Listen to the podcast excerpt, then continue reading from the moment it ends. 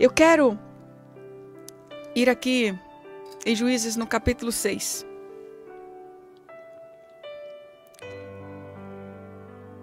Eu vou ler a partir do versículo 12.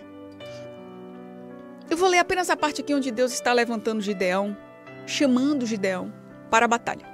Deixa eu dizer um negócio a você: Deus está te chamando para uma batalha. Então o anjo do Senhor apareceu a Gideão e lhe disse: O Senhor está com você, poderoso guerreiro. Ah, Senhor, respondeu Gideão. Se o Senhor está conosco, por que, aconteceu tudo isso? Onde estão todas as suas maravilhas que os nossos pais nos contam quando nos dizem: Não foi o Senhor que nos tirou do Egito? Mas agora o Senhor nos abandonou e nos entregou nas mãos de Midian, dos midianitas. O Senhor se voltou para ele e disse: Com a força que você tem, Gideão, vá libertar Israel das mãos dos midianitas. Não sou eu que está te enviando? Aleluia! Oh, aleluia! conquistar o que nos pertence. Eu vejo aqui Gideão numa terra que era dele, mas a todo momento Gideão era roubado. A todo momento, tudo que eles produziam, tudo que o povo de Deus produzia. Clarice, o que, é que estava acontecendo aqui? Essa história é contada um tempo depois da morte de Josué, onde o povo se afasta de Deus e agora começa a desobedecer à vontade de Deus. Começa agora a adorar ídolos, começa agora a negligenciar o que Deus tinha para eles e agora eles sofrem as consequências. Eles estavam vivendo com medo. Veja o que estava acontecendo aqui. Um povo, povo escolhido por Deus, mas que viviam agora com medo, sem proteção nenhuma, sobre o jugo dos inimigos. A Bíblia me conta que o que eles plantavam, os inimigos vinham e saqueavam. Não sobrava um boi, não sobrava um bezerrinho. O que eles tinham trigo, os inimigos vinham e saqueavam. É por isso que Gideão estava agora malhando trigo no lagar, que não era um lugar de malhar trigo. O trigo se malhava, se malhava num, campo aberto Agora Gideão estava num lugar escondido para que os inimigos não vissem aquele trigo que levaria alimento à sua família. É, e roubasse aquele trigo. Então ele foi para o tanque de, de prensar uvas para poder ali fazer com que o trigo passasse por aquele, por aquele processo. Amado, esse povo vivia num contexto de tristeza. Não prosperavam. E aí chega um momento em que Deus olha o clamor daquele povo, porque aquele povo não aguentava mais e começou a clamar a Deus. Veja que Deus ele ouve o clamor do seu povo. Deus ele ouve o clamor do seu povo. Você que está clamando, não deixe de clamar, não deixe de pedir. Ele não diz? Se o meu povo que se chama pelo meu nome, você é chamado pelo nome do Senhor se humilhar e orar e buscar minha face e se converter dos seus maus caminhos, então eu os ouvirei do céu. Veja, ele está dizendo que ouve. Ele perdoa o pecado e ele sara a terra, ele cura. Aleluia. Aleluia. Deus ouviu o clamor daquele povo e ele levanta Gideão. Mesmo Gideão olhando para as limitações dele, as dificuldades dele, ele ouve aquele, aquela voz, ele faz algumas perguntas e ele começa agora a se mostrar frágil, incapacitado, recuado. Ora, quanto tempo já estava aquele povo sofrendo nas mãos do, dos midianitas? Mas Deus ele promete ele diz: Gideão, eu estarei com você. E olha, quando Deus ele diz que estará conosco, não há o que temer. Deus ele diz a você nessa manhã, meu filho, minha filha, eu estou com você. Você não precisa ter medo desta batalha. Você não precisa recuar. Você não precisa ficar assombrado. Não temas, que eu te ajudo, diz o Senhor. E eu vejo agora Gideão se levantando. Eu tenho muita coisa aqui para falar sobre Gideão. E nós já pregamos sobre Gideão, inclusive, na semana passada.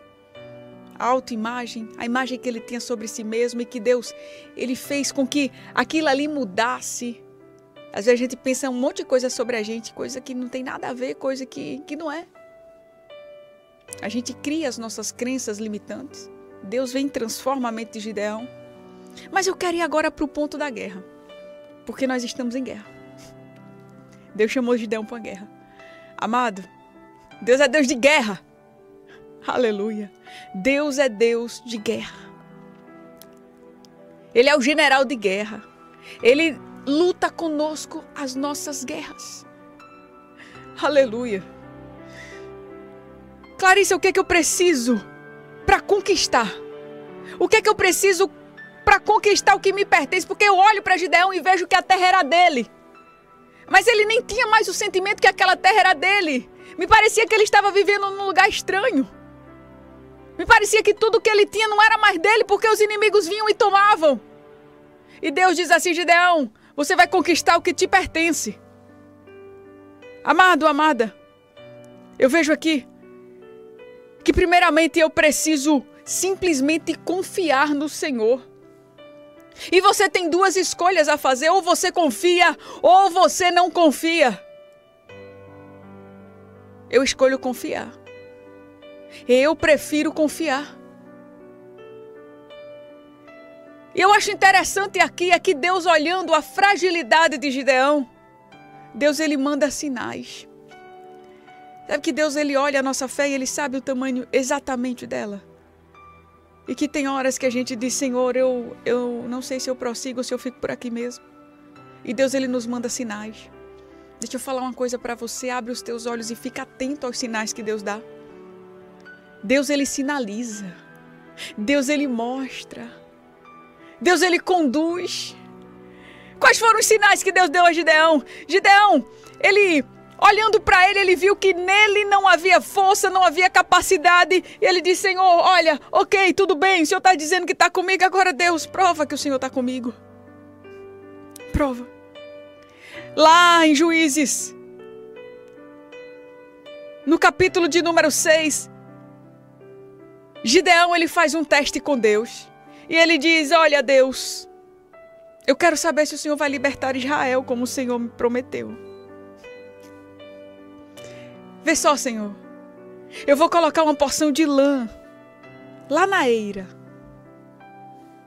Se o orvalho molhar a lã e não molhar o chão, eu saberei que o Senhor vai libertar Israel por meu intermédio, como o Senhor prometeu. Ok, Senhor, vou colocar a lã ali. E eu quero que amanhã a lã esteja molhada e o chão esteja seco. A Bíblia me conta que no outro dia Gideão se levanta bem cedo, ele pega a lã, ele torce a lã e a lã enche uma tigela de água do orvalho e o chão fica seco. E Gideão diz a Deus: Deus, não se acenda a tua ira contra mim, Deus, me, me faz outro sinal, me mostra outro sinal. Deixa dessa vez a lã ficar seca. E cobre o chão com orvalho. É porque, Senhor Deus, eu quero ter convicção de que o Senhor estará comigo. É porque, Senhor, eu não quero ir para a guerra em dúvida. Aleluia. Eu não quero entrar nessa batalha duvidando da tua presença. Aí Deus, conhecendo o coração de Gideão, conhecendo também a fé de Gideão, conhecendo as crenças limitantes de Gideão, Deus, no outro dia, ele faz assim: ele deixa a lã seca e o chão coberto de orvalho, e ali Gideão ele olha e diz: O Senhor está comigo, eu irei em frente, porque o meu Deus me deu sinais. Aleluia!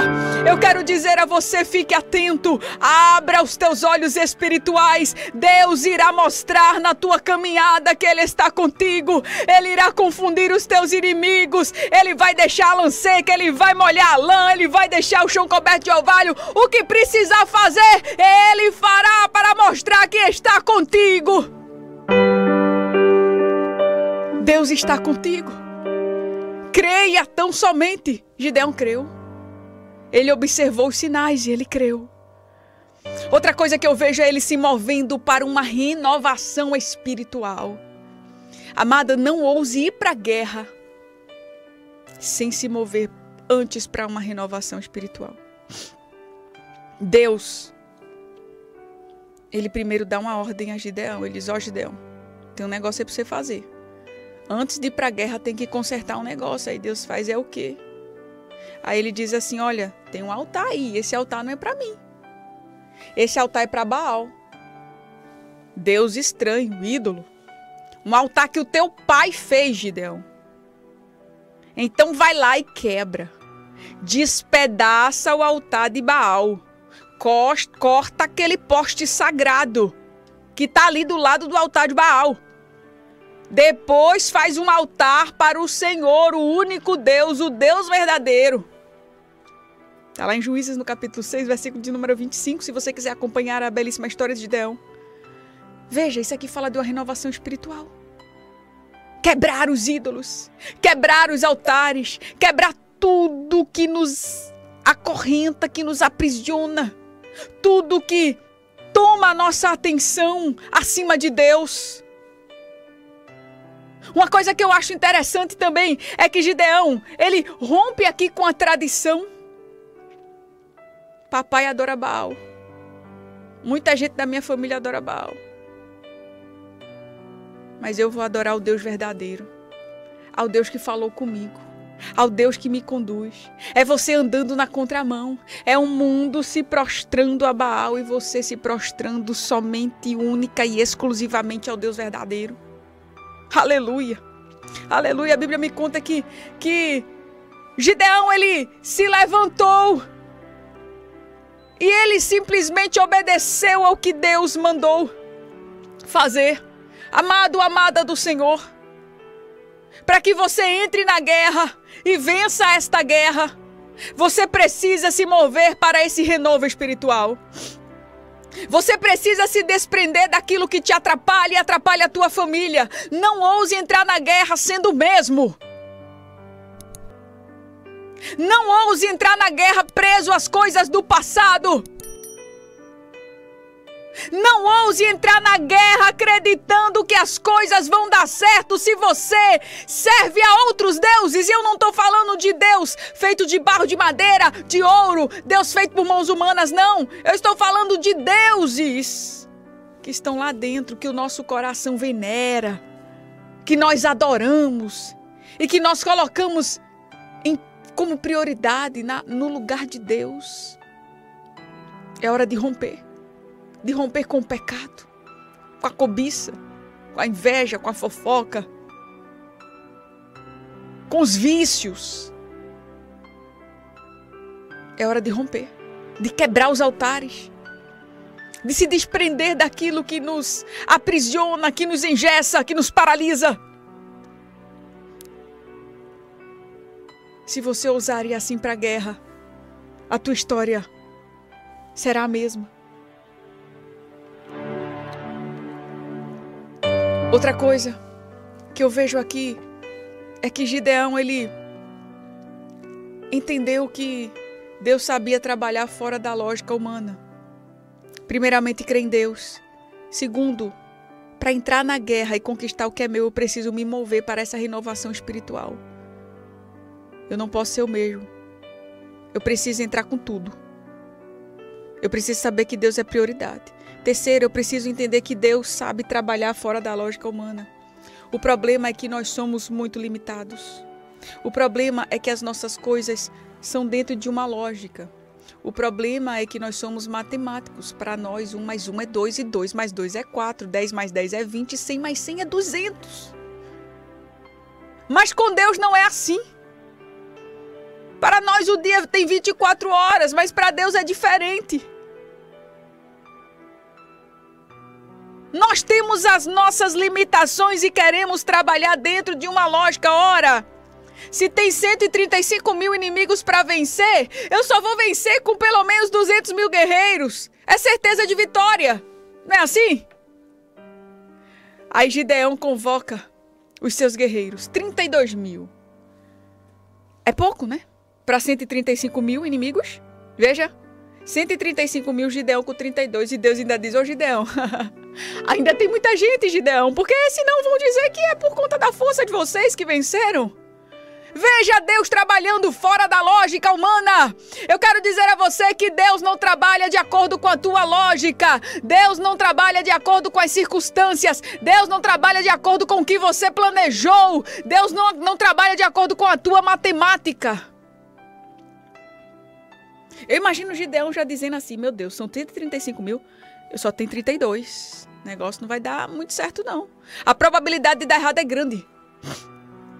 Aí Deus olha para Gideão e ainda surpreende Gideão dizendo assim: Você tem gente demais. Olhar? Vai lá em Juízes no capítulo 7, versículo 2. Você tem gente demais, Gideão, para eu entregar Midian nas tuas mãos, a fim de que Israel não se orgulhe contra mim, dizendo que a sua própria força o libertou. Anuncie, pois, ao povo que todo aquele que estiver tremendo de medo poderá ir embora. Aí Gideão faz assim: Ó, oh, quem tá com medo aqui? Aí eu imagino 10 mil assim levantando a mão. Ele vaza. Bora, pode-se embora.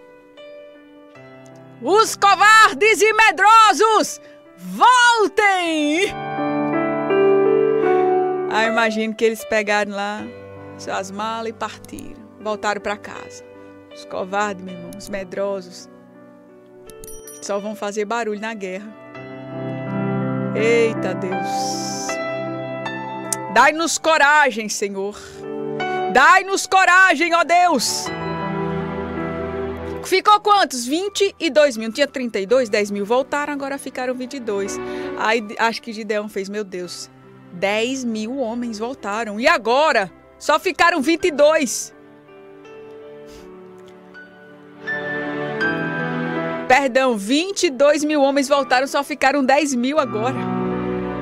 Aí o Senhor torna a dizer a Gideão: Gideão, 10 mil ainda é muito. 10 mil ainda é muito, ainda há gente demais. Eu ainda vou fazer outra seleção, Gideão. Tem outra seleção aqui para fazer. Sabe o que Deus está dizendo isso aqui? É melhor um pouco com qualidade. Guerreiros valentes, com buzina, com harpa, com cântaro. Eita Deus.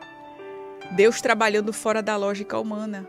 A gente quer muito, a gente acha que sempre o muito é que vai dar certo. A gente quer muito apoio, a gente quer muito investimento, a gente quer muito carinho, a gente quer muita compreensão, a gente, a gente quer muito dinheiro, né? Aí Deus está dizendo assim: olha, comigo o pouco é muito, é melhor pouco com qualidade do que muito para atrapalhar. Aí Deus diz: vamos lá fazer outra seleção, Gideão, vamos beber água. E quando vocês estiverem bebendo água, você vai observar, Gideão. Quem se abaixar, soltar as armas lá, se abaixar, ser imprudente, manda, manda de volta. Agora, quem pegar água e lamber a água, levando a boca, fica com esses homens aí, Gideão. Veja Deus dando sinais e sinais e sinais. Eu acho que Gideão ficou até meio assustado quando ele viu quase todo mundo se abaixando. Ele disse assim: Não, Deus, espera aí. Como é que eu vou essa guerra, Deus? Não é assim que você fala, Deus, como é que eu vou essa guerra? Como é que eu vou essa guerra, Senhor Deus, só com essas armas? Com 300?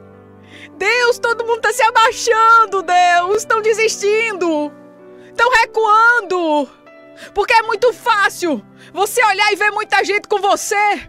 Mas quando você olha e não vê quase ninguém, ou ninguém, e só vê você e Deus, ah, é diferente. Mas eu quero dizer a você que você com Deus é maioria. Só ficaram 300, 300, 300. Gideão manda para casa todos os outros homens e contou apenas com 300 para a guerra. Entenda mais essa coisa para você conquistar o que é seu. Deus trabalha fora da lógica humana. Tá certo? No teu casamento, você tá achando que tudo vai andar dentro de uma lógica humana. Eu quero dizer a você que Deus vai fazer diferente. Você tá pensando que Deus vai fazer de um jeito, Deus vai fazer de outro. Você tá pensando que as coisas vão caminhar de um jeito, Deus vai fazer com que caminhem de uma coisa completamente diferente, porque ele sabe trabalhar muito mais com você. E se ele tá dizendo que você vai vencer só com 300, você vai vencer só com 300, Gideão. Agora, Senhor, quais são as armas? Pega aí, Deus, a, aquela espada com tecnologia de ponta, pelo menos, e coloca aqui nas mãos dos meus 300 guerreiros, né? Porque a gente tem que ter os arcos dos melhores, a gente precisa ter os cavalos dos melhores, a gente precisa ter tudo o que há de mais moderno aqui para vencer essa batalha. Aí Deus diz: Não, Gideão, não, não, não, não, não. Você vai pegar um cântaro, você vai pegar uma trombeta e você vai pegar uma tocha de fogo e você vai aprender a lutar com essas armas armas que eu te dou. Meu irmão, minha amada, a gente precisa aprender a lutar com as armas que Deus nos dá. A gente quer lutar com as armas que a gente acha que são as melhores. Aleluia. E Deus está nos dando armas, Deus está nos dando estratégias. Deus, Ele pode não colocar na tua mão a melhor espada de última geração. Mas você vai vencer do mesmo jeito. Talvez você olhe para os inimigos e você diga assim, mas eles estão bem armados, são 135 mil, Clarissa. Como que a gente vai vencer esse negócio? Vai vencer. Se Deus disse que vai, você vai. E vai vencer com um cântaro, vai vencer com trombeta e vai vencer com a tocha de fogo. Como é isso? Veja o que aconteceu aqui para eu finalizar essa mensagem e a gente orar. 300 homens de Israel, que são 300 homens entre 135 mil. A Bíblia me diz que o exército inimigo cobriam o vale como gafanhotos em multidão. Eu fico imaginando Gideão olhando para aquele povo. Parecia uma peste de gafanhoto. Era gente, gente, gente, gente, gente. E ele com 300. Era uma missão impossível. Mas cada soldado de Gideão estava ali. Com a trombeta, que era um chifrezinho de boi, de carneiro, também chamado de chofá. Estavam com um cântaro, um cântaro vazio, e estavam com uma tocha. A trombeta, ela chamava para a guerra. O uso dela era para fins militares. Numa guerra, ela alertava sobre. dava um sinal, um alarme convocava o povo para o ajuntamento. Aí eu imagino agora, qual foi a estratégia que Deus deu? Vamos lá. Veja como eles venceram a guerra, 300. Eles tocaram a trombeta. E foi sob o som daqueles chofares, todos tocando ao mesmo tempo. Os guerreiros se encheram de força. Os guerreiros despertaram a sua fé. Os guerreiros se encheram de convicção que o Senhor agiria ali de uma maneira sobrenatural. Houve ali ao som daquela trombeta uma mudança de postura. Aquele povo se encheu de graça, se encheu de glória, se encheu de ousadia, determinação. Vamos para a guerra, vamos para a guerra pelo Senhor e por Gideão. A vitória é nossa no nome de Jesus. Imagine Amado, é tempo de tocar a trombeta. A trombeta fala do chamado para batalha, para guerra, e a guerra é espiritual. A guerra é espiritual só enxerga quem tem visão espiritual. Talvez você olhe e queira colocar culpa em todo mundo, a culpa é de fulano, de cicrano, de beltrano, mas a guerra é espiritual. Deus te dará estratégias nesta guerra. Outra coisa que eu vejo são os cântaros cântaros vazios. Veja, o cântaro fazia parte da, da, da estratégia que Deus deu para vencer os inimigos. E os cântaros tinham que estar vazios ali para esconder a tocha. Ninguém estava vendo tocha, porque o ataque era de surpresa. As luzes não poderiam ser vistas. Se os 300 viessem de longe com as, as, as tochas acesas, os inimigos veriam as tochas e prontamente iriam atacar, mas eles colocaram o cântaro em cima da tocha. O cântaro escondia a tocha.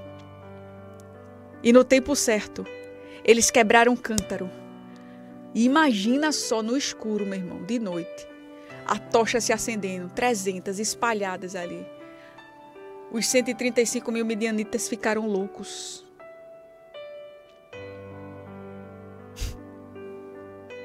começaram a guerrear, a correr, a pular, a, a se matar.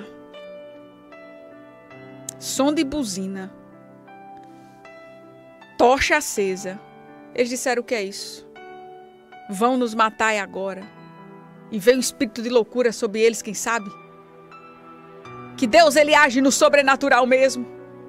E trazendo para os dias de hoje, trazendo para nós. Nós somos esse cântaro e dentro de nós precisa arder a chama do Espírito Santo. E quando a gente quebra o nosso cântaro, quando nós quebramos o nosso coração diante de Deus, aleluia, a luz ela brilha. E o Senhor só brilhará na minha vida se eu estiver quebrada diante dele. Que o Senhor possa brilhar na tua vida. Você só vai vencer essa batalha se você obedecer às ordens do Senhor, se você confiar nele. Se você quebrar o seu cântaro, se você confiar nas instruções do Senhor. Louvado seja o nome do Senhor Jesus, para que a luz do Senhor reflita em nós. Todos nós estamos alistados para essa guerra, amado. E a guerra é espiritual. Você está vendo o que está acontecendo na nossa nação? Você está achando que a guerra é material, é? Você está achando que é um vírus, é? Você está achando que é um vírus? Você está achando que estão preocupados com a saúde de vocês? A guerra é espiritual. A guerra é espiritual. E se nós continuarmos insistindo em lutar com a força do braço da gente, nós vamos perder a batalha.